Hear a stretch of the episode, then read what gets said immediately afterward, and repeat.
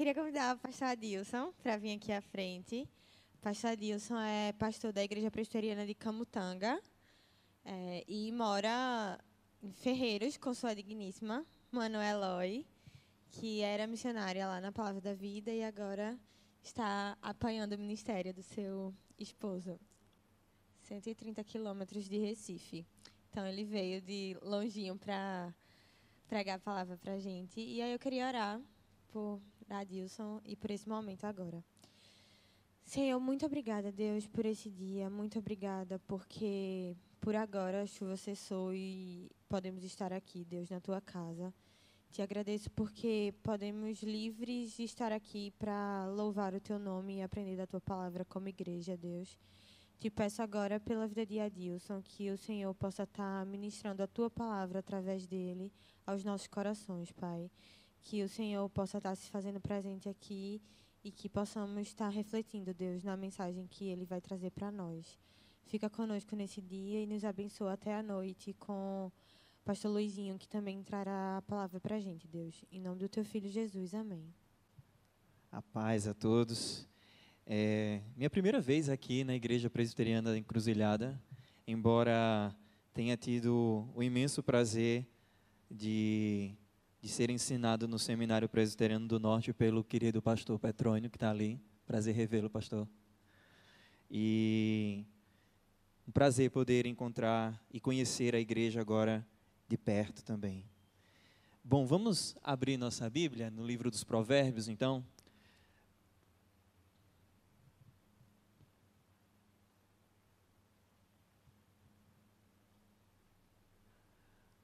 capítulo 6.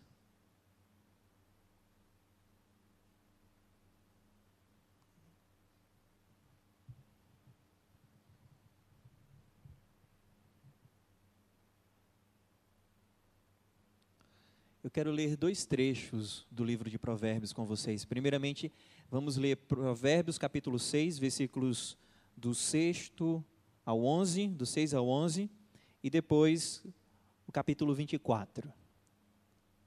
Vamos ler primeiramente o capítulo 6, versículos de 6 a 11. Diz assim a palavra do Senhor: Vai ter com a formiga, ó preguiçoso, considera os seus caminhos e sê sábio, não tendo ela chefe, nem oficial, nem comandante. No estio prepara o seu pão, na cega ajunta o seu mantimento. Ó preguiçoso, até quando ficarás deitado? Quando te levantarás do teu sono? Um pouco para dormir, um pouco para tosquenejar, um pouco para encruzar os braços em repouso.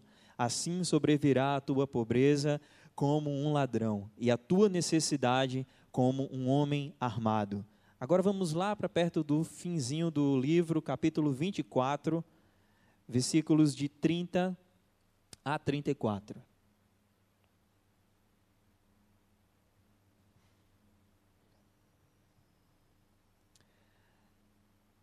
Passei pelo campo do preguiçoso, e junto à vinha do homem, falto de entendimento, eis que tudo estava cheio de espinhos, e a, a sua superfície coberta de urtigas e o seu muro de pedra em ruínas. Tendo-o visto, considerei, vi e recebi a instrução. Um pouco para dormir, um pouco para tosquenejar, um pouco para encruzar os braços em repouso. Assim sobrevirá a tua pobreza como um ladrão e a tua necessidade como um homem armado. Amém. Vamos orar ao Senhor mais uma vez. Deus bondoso e fiel, nós te agradecemos por esse tempo precioso que o Senhor nos concede de lermos a tua palavra e sermos edificados pelo Senhor nela mesma. Ó Deus bondoso, que essa seja uma tarde preciosa em nossas vidas, que teu Espírito Santo fale conosco que possa moldar o nosso coração e nos deixar mais parecidos com Cristo Jesus, o nosso Senhor e nosso Salvador. É no nome dele que nós assim te oramos e te esperamos, meu Deus. Amém.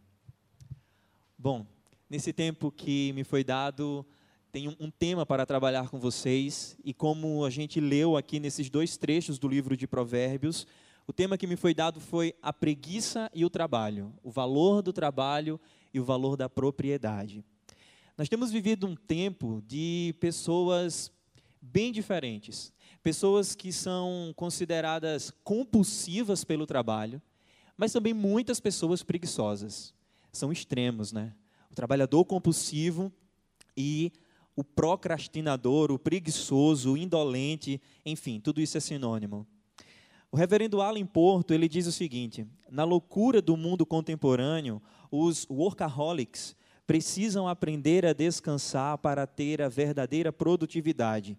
Os procrastinadores, por outro lado, precisam aprender a produzir para descansar. Eu concordo com essa citação, porque, de fato, assim como em qualquer outra área da vida humana, o pecado corrompeu também o trabalho corrompeu também essa área da nossa vida, fomos profundamente afetados por conta do pecado. Definitivamente o homem natural, ele não entende o valor do trabalho, nem mesmo como e por que glorificar a Deus através do trabalho. E estudar provérbios, de fato, é um caminho maravilhoso para aprendermos muitas coisas a respeito da nossa vida, inclusive trabalho. Porque Provérbios é um livro que traz a verdadeira religião à tona, a verdadeira forma de se relacionar com Deus de maneira clara, visível e muito séria. Provérbios é um livro que mostra para nós que a fé em Deus deve afetar todas as esferas da nossa vida. Não tem um campo sequer, uma área sequer da nossa vida, uma parte sequer da nossa mente, do nosso coração, que não deva, que não, que não precise ser transformada e guiada e conduzida pela vontade do Senhor e pelo relacionamento que nós devemos ter com Ele. Esse livro, ele mais se parece com uma, uma cartilha da conduta correta, como vivermos para a glória de Deus de uma maneira santa, de uma maneira que verdadeiramente santifique o seu nome em nossas vidas. Provérbios visa produzir em nós esse tipo de vida, esse estilo de vida profundamente transformado pela vontade de Deus. E a maneira que esse livro é, foi escrito e como nós lemos e encontramos as palavras, a forma que ele está estruturado, é muito interessante. É diferente de qualquer outro livro na Bíblia. Você pode ler a carta de Tiago no Novo Testamento, você encontra alguns ditos de sabedoria. Tiago, por exemplo, a carta de Tiago é considerada o livro de provérbios do Novo Testamento. Mas Nenhum outro livro se compara ao livro de Provérbios. Você tem Eclesiastes, você tem um pouco de sabedoria, é claro, no livro de Jó. Alguns outros vão encontrar sabedoria também no livro de Cântico dos Cânticos, mas Provérbios definitivamente é um ponto fora da curva nesse sentido de ter uma estrutura completamente formada e intencionada para falar de coisas sábias, falar de sabedoria. Diante de todos os outros livros também na Bíblia, Provérbios se destaca por não mencionar nenhum outro evento que você encontra nas Escrituras. Não sei se vocês já, já perceberam isso, mas Provérbios não faz, não faz nenhuma citação, por exemplo, ao Êxodo, à lei, à Torá, que foi dada por meio de Moisés. Provérbios também não faz nenhuma citação a respeito dos, dos grandes feitos do rei Davi, nem mesmo depois dele, né? Enfim, é um livro que fala e tem uma, uma estrutura de fala completamente diferente dos outros livros que nós encontramos na Bíblia. Parábolas, enigmas, monólogos extensos, frases curtas também, vários autores é claro que nós encontramos no começo da Bíblia, na, nos editores da Bíblia em português, Provérbios de Salomão. E de fato, Salomão é um dos, um dos maiores autores desse livro, mas nós não encontramos somente falas de Salomão, ditos de Salomão nesse livro. Você vai encontrar também a sabedoria que foi selecionada pelos homens do rei Ezequias, pelo rei Agur também, o rei Lemuel, enfim, foram homens que participaram na na edição, na composição desse livro para falar de sabedoria, para ensinar ao povo de Deus como viver para a glória de Deus. Tudo isso faz de Provérbios, no caso, um livro de caráter profundamente instrutivo. E se tem uma coisa que se destaca nesse livro, é o contraste. Provérbios nos ensina a verdade, nos ensina a como nos relacionarmos com Deus, levando a gente para aprendermos lições. Olha, aprenda, veja quem é sábio e veja quem não é sábio. E duas pessoas ou dois personagens aqui vão se destacando logo do começo: o filho obediente e aquele que desobedece. Você tem o ímpio, você tem o justo, você tem aqueles que escutam a voz dos seus pais, você tem aquele que escuta a voz da sabedoria, aquele que anda no caminho do Senhor, aquele que busca a sabedoria e aquele que rejeita a sabedoria. Pois bem, diante de todas as áreas da nossa vida, é claro que esse livro não podia deixar de falar sobre trabalho. E para falar do trabalho, para falar do porquê que nós trabalhamos e qual a necessidade de tudo isso, Provérbios nos leva a conhecer um personagem muito triste, o preguiçoso. E foi sobre esse personagem que nós vimos aqui agora no capítulo 6 e também no capítulo 24. No capítulo 6, nós vemos o preguiçoso sendo chamado para aprender com a formiga. E é muito interessante isso. Porque ao olhar para a formiga e ver que, não tendo ela chefe, como diz o verso 7, nem oficial, nem comandante. Ela prepara o seu pão, ela ajunta o seu mantimento, ela não fica deitada, ela não vive como preguiçoso, como diz no verso 10, dorme, tosqueneja, encruza os braços, vive esperando a pobreza chegar como um ladrão na sua casa. Esse é o preguiçoso. Esse é, portanto, aquele esse homem que vive de tolices, que vive fazendo coisas que no final não vão ter um bom resultado. O preguiçoso é essa pessoa. Mas nós não temos apenas esses, esses dois trechos do livro de Provérbios falando sobre o preguiçoso. Você vai ver esse homem, essa pessoa caracterizada pela preguiça, sendo colocada junto ao ímpio, junto ao pecador, junto àquele que não quer saber da sabedoria, que rejeita o caminho do Senhor, que rejeita a verdade de Deus e que não quer ter nenhum relacionamento com Ele. Se você estiver aí com sua Bíblia aberta, por favor, abra comigo no capítulo 10, versículo 26. Provérbios 10, capítulo 26.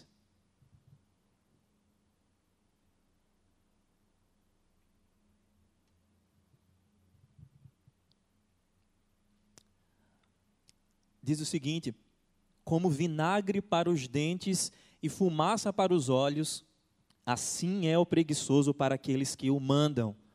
Essa não é a única referência que você vai encontrar, além do capítulo 6 e do capítulo 24. Ainda com a Bíblia aberta, vamos lá para o capítulo 18. Capítulo 18, versículo 9.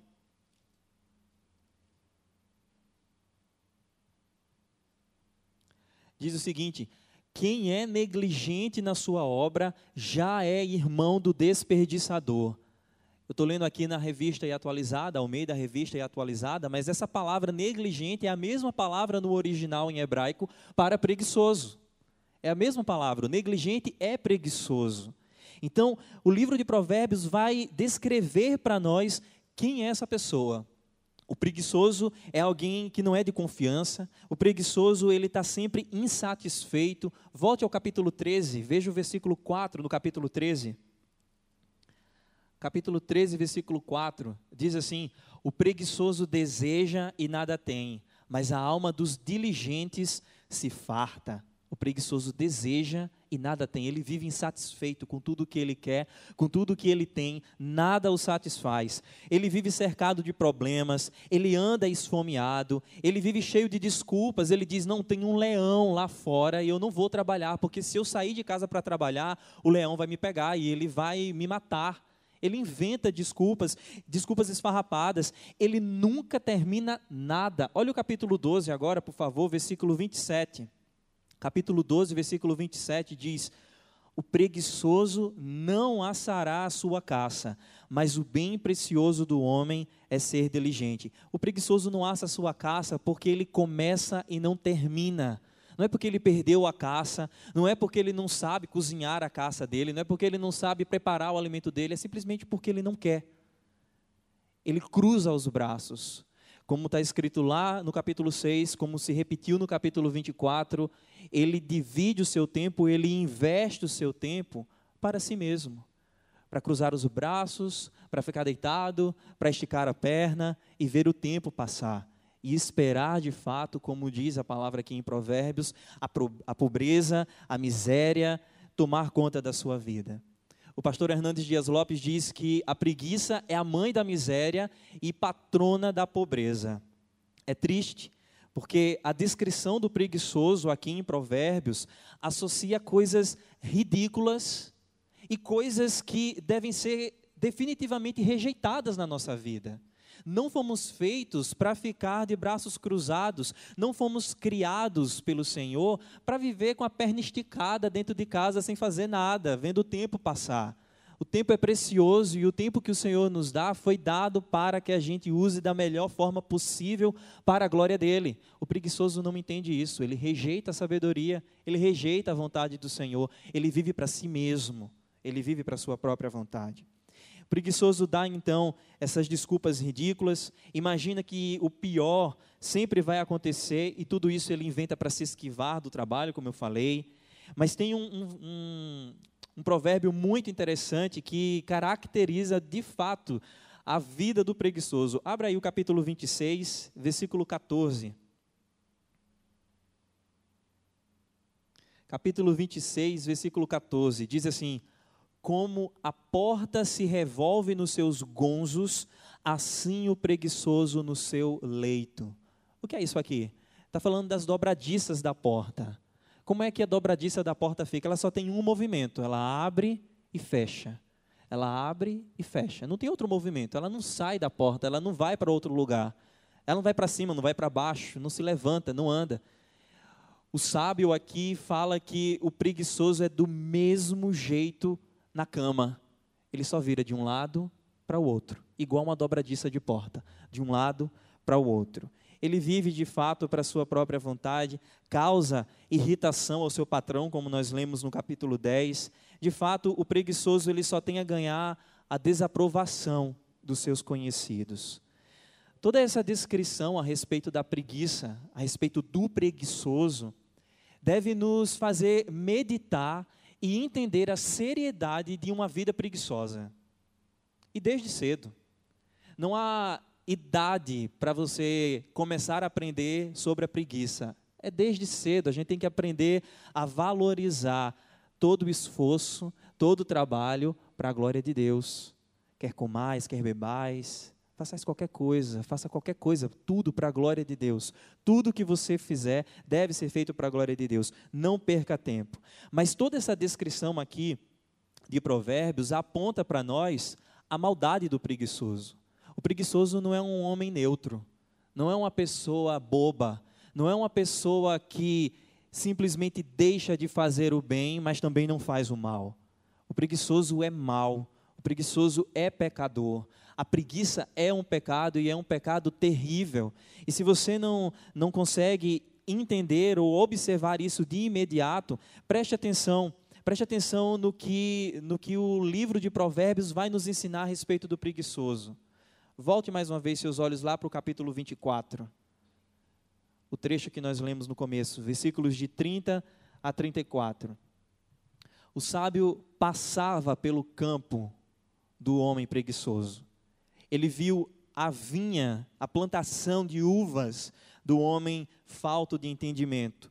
E como é que estava a sua casa, como é que estava a sua vida, como é que estavam as suas posses, diz o versículo 31.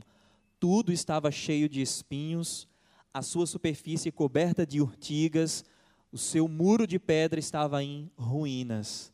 Foi ele que destruiu foi ele que quebrou, foi ele que foi lá e derrubou os muros e deixou tudo em ruínas. Foi ele que começou a plantar urtigas em cima da vinha? Não, ele não fez nada disso, ele não agiu para que as coisas estivessem dessa forma. Ele simplesmente deixou que tudo isso acontecesse. E quando nós abraçamos a preguiça, valorizamos a preguiça e nos entregamos à preguiça, nós começamos a agir mal começamos a praticar o mal na nossa vida. O pastor Batista Iago Martins, ele tem uma citação muito interessante, eu queria ler aqui para vocês, para a gente entender um pouco como é que o preguiçoso é alguém definitivamente mau e pecador. Ele diz o seguinte: Você não precisa chafurdar na lama, basta não tomar banho para ficar fedendo. Você não precisa vomitar para ficar com fome. É só não comer que você fica desnutrido. É só você não fazer nada que as coisas irão mal. Basta cruzar os braços. Quando você faz nada, estará automaticamente produzindo maldade, retroalimentando o mal que está à nossa volta por causa do pecado. A miséria, a miséria, caos e a desordem se colocam ao redor daquele que é preguiçoso. Eu cheguei um pouco mais cedo do, do horário combinado e e pude conversar com alguns de vocês e fiquei sabendo da ação social que vocês fizeram hoje pela manhã aqui. Imagine se se nenhum de nós tivesse essa disposição, essa obediência de ajudar o próximo, de trabalhar em favor dos necessitados. Como é que teria ficado aqui os arredores da igreja? Como é que teria ficado as famílias que perderam tudo aqui próximo da igreja? O caos teria permanecido o caos e a miséria certamente teria se multiplicado ou se estabelecido. Mas se nós estamos plantados aqui, daqui somos enviados para trabalhar em qualquer área da nossa vida, tudo isso deve ser feito para a glória de Deus. Ficar de braços cruzados é simplesmente semear o mal. É isso que Provérbios nos ensina a respeito do preguiçoso. Provérbios nos ensina que a preguiça é um pecado e é característico daqueles que não dão ouvidos à sabedoria. Lembra que eu falei? O preguiçoso não é uma pessoa neutra, é um pecador, ele é mau. Veja aí, está no capítulo 26, 24, veja o capítulo 26 agora, por favor. Capítulo 26, versículo 16 mais sábio é o preguiçoso a seus próprios olhos do que sete homens que sabem responder bem. O preguiçoso ele não ama a sabedoria. Por mais que sete homens sábios se aproximem dele e ensinem a verdade, ele rejeita a sabedoria. Assim como o ímpio, assim como o adúltero que cai nas mãos da mulher adúltera, assim como Provérbios ensina, assim como o tolo, o insensato, que chama muitas vezes o filho aqui, o filho meu, tão chamado nos primeiros capítulos de Provérbios, para fazer o mal, para matar, para assassinar, para destruir a vida do outro, o preguiçoso está junto, faz parte dessa turma. É uma característica daqueles que não temem a Deus. E aqui está o problema: não temer a Deus. E o trabalho? O trabalho ele é falado aqui em Provérbios junto com a preguiça. Porque o que o preguiçoso precisa aprender é o valor do trabalho e a necessidade do trabalho. Deus nos fez para trabalhar. O trabalho não é uma maldição do pecado. Ele existe antes do pecado. O pecado, é claro, veio e piorou tudo na nossa vida e trouxe desordem, trouxe caos, e certamente o trabalho hoje é penoso por causa do pecado mas Deus nos fez para trabalharmos.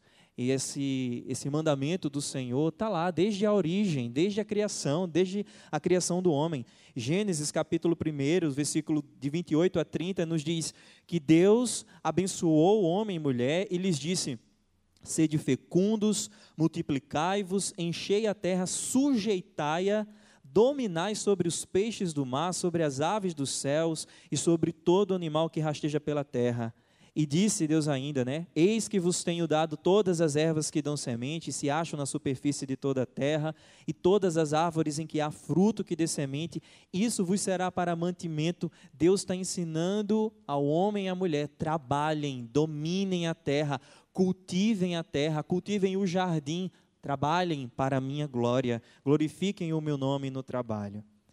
Mas a queda trouxe um pesar a queda no pecado trouxe dificuldades para o trabalho. No capítulo 3, nós encontramos Deus falando a maldição para o homem, dizendo que agora ele trabalharia com muito esforço e no suor do rosto ele comeria o pão. Isso significa, meus queridos, que nós ainda precisamos trabalhar. E esse trabalho, apesar de vivermos num mundo afetado pelo pecado, corrompido pelo pecado, esse trabalho é feito e deve ser feito para a glória de Deus, e no trabalhar, Deus derrama a sua graça sobre nós. Deus derrama a sua graça sobre nós. Quando nós agimos de maneira preguiçosa, nós respondemos de uma maneira muito errada à maldição lá em Gênesis 3. Cruzar os braços porque Deus disse que o trabalho agora seria penoso, pesado, é dizer não para a vontade do Senhor, é dizer não para a palavra daquele que é sábio e poderoso. Deus nos fez para sermos operosos, trabalhadores na sua criação. E ele nos refez em Jesus Cristo para que nós fôssemos o quê? Bons trabalhadores, fazedores de boas obras, que ele preparou para que nós andássemos nela. É isso que o apóstolo Paulo fala lá em capítulo 2, versículo 10 de Efésios. O trabalho, meus queridos, o evangelho nos ensina, é a antítese do roubo.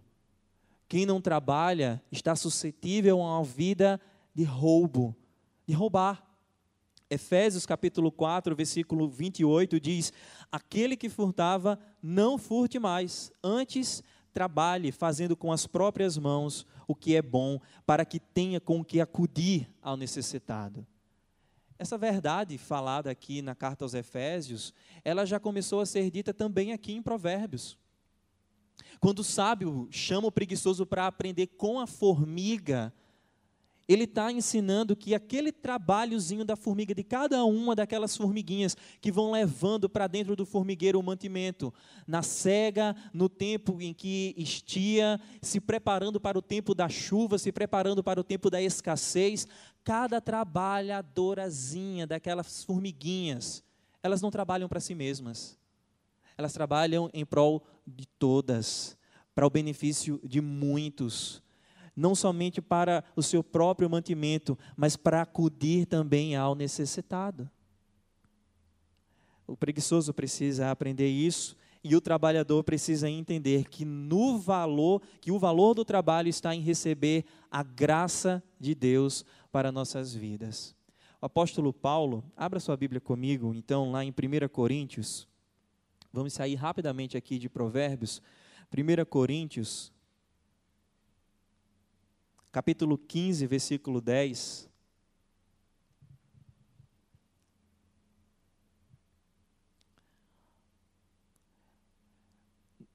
Diz assim a palavra do Senhor: Mas pela graça de Deus sou o que sou, e a sua graça que me foi concedida não se tornou vã. Antes, trabalhei muito mais do que todos eles. Todavia, não eu, mas a graça de Deus comigo. O que o apóstolo Paulo está falando aqui para os crentes de Corinto é que a graça do Senhor é manifestada daqueles que se entregam com prazer e com dedicação ao trabalho, louvando o nome do Senhor em tudo que fazem, dependendo do Senhor em tudo que fazem. Ou seja, quando nós deixamos de trabalhar, quando nós deixamos de viver para a glória de Deus, nós acabamos rejeitando a graça do Senhor que é manifestada, que é, que é derramada na vida daqueles aqueles então que se dedicam ao trabalho. Quando nós nos dedicamos ao trabalho, nós cumprimos o oitavo mandamento. O oitavo mandamento nos diz: não roubarás. Nosso catecismo maior, um dos símbolos de fé da nossa igreja, nas perguntas 141 e 142, vão dizer, primeiramente, quais são os deveres para cumprir esse mandamento e depois quais são os pecados proibidos nesse mandamento. Quando nós trabalhamos e trabalhamos dependendo do Senhor, confiando no Senhor, glorificando o nome do Senhor, estamos cumprindo esse mandamento, deixando de roubar, mas fazendo tudo para a glória do nosso Deus. Muito bem, a palavra nos ensina o valor do trabalho, mas qual é, então, o perigo de nós entendermos ou de nós nos dedicarmos ao trabalho de uma forma pecaminosa? Eu não sei se vocês estão lembrados, mas eu comecei falando aqui a respeito daqueles que são trabalhadores compulsivos também, aqueles que idolatram o trabalho, aqueles que vivem pelo trabalho e que também pecam. Jeremias, no capítulo 17, versículo 9, vai nos dizer que o nosso coração ele é enganoso, ele é desesperadamente corrupto, e quando ele fala que o coração é enganoso, o significado dessa palavra no original é como se o nosso coração tivesse sempre pronto para nos dar uma rasteira, pegar a gente pelo calcanhar e nos derrubar. E quando nós não prestamos atenção e, e, não cuidamos do nosso coração, até mesmo o trabalho que deveria ser para a glória de Deus se torna um caminho de pecado. E uma das formas que o nosso coração pecaminoso, completamente enganoso e corrupto, pode fazer para desvirtuar o trabalho também é quando nós nos esquecemos para quem trabalhamos e por que trabalhamos. É quando nós olhamos para o fruto do nosso trabalho e nos achamos donos de nós mesmos e da propriedade. Salmo 24 que foi cantado aqui também nos louvores. Abram-se, portais, levantem-se portais, glória ao Filho. O Salmo 24, ele começa dizendo para nós que ao Senhor pertence a terra e tudo que nela se contém, o mundo e os que nele habitam. Tudo pertence ao Senhor mas ele deu aos homens algumas coisas para que nós assim administrássemos, cuidássemos, trabalhássemos, mas lembrando que na verdade tudo pertence a ele. Quando a nossa mente, o nosso coração, manchados pelo pecado, se esquecem dessa verdade, nós nos assenhoramos de uma vida que não é nossa nos tornamos donos de nós mesmos. Então, eu preciso trabalhar mais para ganhar mais. Eu preciso gastar mais tempo no meu trabalho para ter mais bens materiais, para que no futuro eu tenha uma estabilidade melhor, para que no futuro eu tenha garantia de vida, porque o que vai me garantir esse sucesso, o que vai me garantir um descanso no futuro é o tanto que eu me dedico ao trabalho. Já se esqueceu do Senhor que é quem nos concede todas as bênçãos. Já se afastou e já, já rejeitou a palavra da sabedoria, que nos lembra, sim, dedicar-se ao trabalho de fato vai nos levar a comer do fruto das nossas mãos. Mas o fruto das nossas mãos, tudo que chega para nós, tudo que chega na nossa mesa, tudo que chega para a nossa vida, é soberanamente governado, administrado e dado pelo Senhor dos Senhores aquele que se assenta no alto e sublime trono, aquele que o Salmo 24 nos disse: a ele pertence a terra e tudo que nela se contém. Eu citei aqui para vocês também Gênesis capítulo 1, dizendo que Deus chamou o homem para trabalhar. Ele chamou o homem para trabalhar para a sua glória. Sujeite a terra, domine a terra, cultive a terra, para que na terra seja vista a minha imagem, seja visto a minha glória, seja resplandecido a minha, seja resplandecida a minha graça. Em outras palavras, temos que aprender que somos mordomos de Deus, com a responsabilidade de tomar conta da criação. E para sermos seus mordomos, Deus também dá o direito da gente desfrutar da criação, mas devemos administrar tudo que chega para nós, lembrando que a Ele pertence dele é. Não somos donos de nada, não somos senhores de nada, somos mordomos, servimos ao Rei, servimos ao Senhor. Esse é o nosso chamado. Existe uma falsa promessa de descanso na preguiça, uma falsa promessa de descanso em perder horas na internet, nas redes sociais, no Instagram da vida, no YouTube da vida. A falsa promessa de que nós um dia descansaremos. A preguiça, ela revela que nós temos um coração egoísta, pensamos em nós mesmos, fugimos da responsabilidade, na verdade, para tomar, tornarmos-nos escravos de prazeres sem sentido, sem razão. Mas o vício do trabalho também revela um coração egoísta. O vício do trabalho também revela como nós somos ensimesmados, rebeldes diante de Deus o caminho, segundo a orientação de Provérbios, é o mesmo, apresentado de Gênesis a Apocalipse. Creia em Jesus Cristo e seja salvo. Mas talvez você já tenha lido Provérbios ou esteja lendo Provérbios pela primeira vez e você não encontrou o nome de Jesus ainda escrito em Provérbios. Você não encontrou nenhuma indicação clara, direta a respeito de crer em Jesus Cristo. Você viu alguns personagens, como a mulher adúltera, a mulher sábia, você viu também o preguiçoso, viu o trabalhador, você viu alguns reis sendo orientados por suas mães, e você viu a sabedoria. Abra sua Bíblia lá em Provérbios capítulo 8.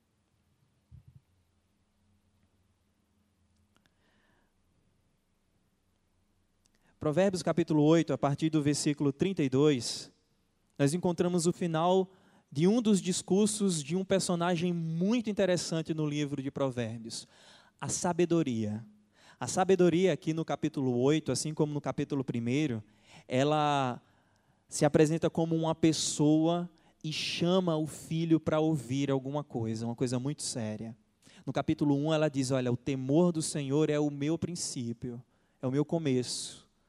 E agora, no capítulo 8, nos versículos 32 a 36, a sabedoria ela vai se apresentar como uma pessoa que clama aos filhos dos homens para que ouçam a sua voz, recebam o seu ensino e assim tenham vida.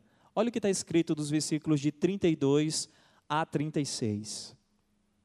Agora, pois, filhos, ouvi-me, porque felizes serão os que guardarem os meus caminhos. Ouvi o ensino, sede sábios e não o rejeiteis. Feliz o homem que me dá ouvidos, velando dia a dia às minhas portas, esperando as ombreiras da minha entrada, porque o que me acha, acha a vida e alcança a favor do Senhor. Mas o que peca contra mim, violenta a própria alma. Todos os que me aborrecem amam a morte. Aqui no livro de Provérbios nós encontramos Cristo, a sabedoria de Deus. Cristo é a verdadeira sabedoria do Senhor, a sabedoria divina que se apresenta para nós como sendo a nossa salvação.